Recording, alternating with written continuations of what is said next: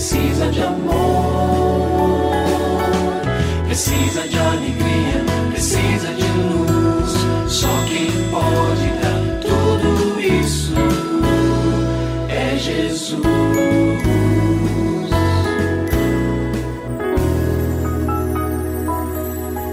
Olá, é uma alegria muito grande encontrar com você mais uma vez aqui no programa Família Hoje.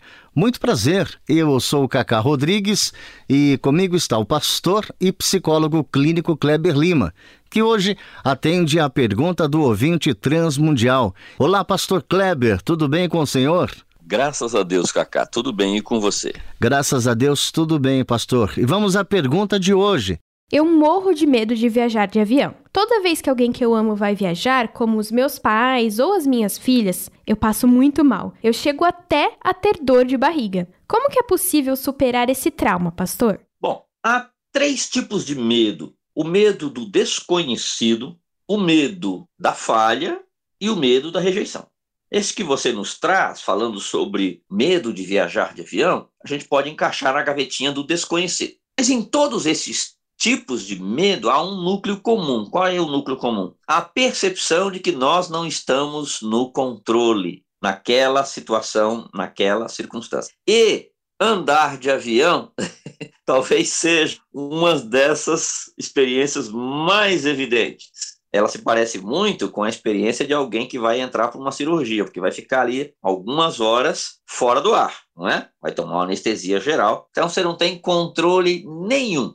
Bom, é preciso que nós nos lembremos que nós não temos controle sobre a nossa vida em todos os instantes. Não só o pessoal que está andando de avião agora lá em cima, quanto nós que estamos aqui embaixo, nós não temos controle sobre a nossa vida. Podemos garantir que estaremos vivos em cinco minutos? Não. Então nós somos vulneráveis, sim. A nossa vida é frágil, sim. A Bíblia diz que a nossa vida é como um sopro. Então, tanto para o pessoal que está andando de avião agora, quanto a turma que está aqui embaixo, dentro de casa, dormindo debaixo do cobertor, a vulnerabilidade ela é praticamente a mesma. Então, a recomendação: busque entregar sua vulnerabilidade nas mãos do Senhor. Senhor, minha vida é frágil, mas eu coloco nas tuas mãos. Não somente na hora que eu estou no avião, ou na hora que alguém que eu amo está no avião, ou todos os momentos. O salmista diz isso. Eu, quando estiver com medo, confiarei no Senhor. Salmo 23, ainda que eu ande pelo vale da sombra da morte, eu não vou ter medo nenhum, porque tu estás comigo. Então entregue os seus medos ao Senhor. Fala, Senhor, eu estou com medo, mas eu confio em ti. Então, esta é uma questão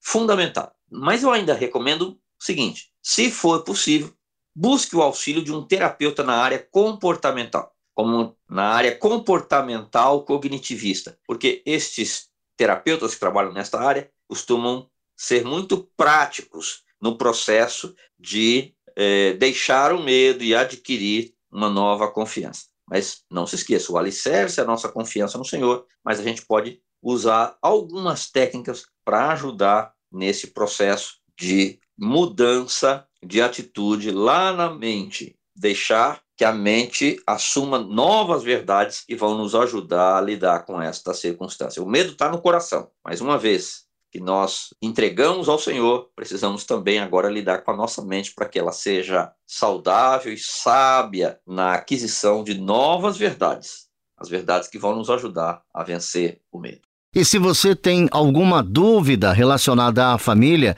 entre em contato com a gente, mande o seu e-mail para ouvinte@transmundial.org.br ou então através do nosso WhatsApp 11 974 18 14 56. Pastor Kleber, mais uma vez o nosso muito obrigado e até o nosso próximo encontro. Eu que agradeço, Cacá. Um grande abraço para você e para os nossos ouvintes.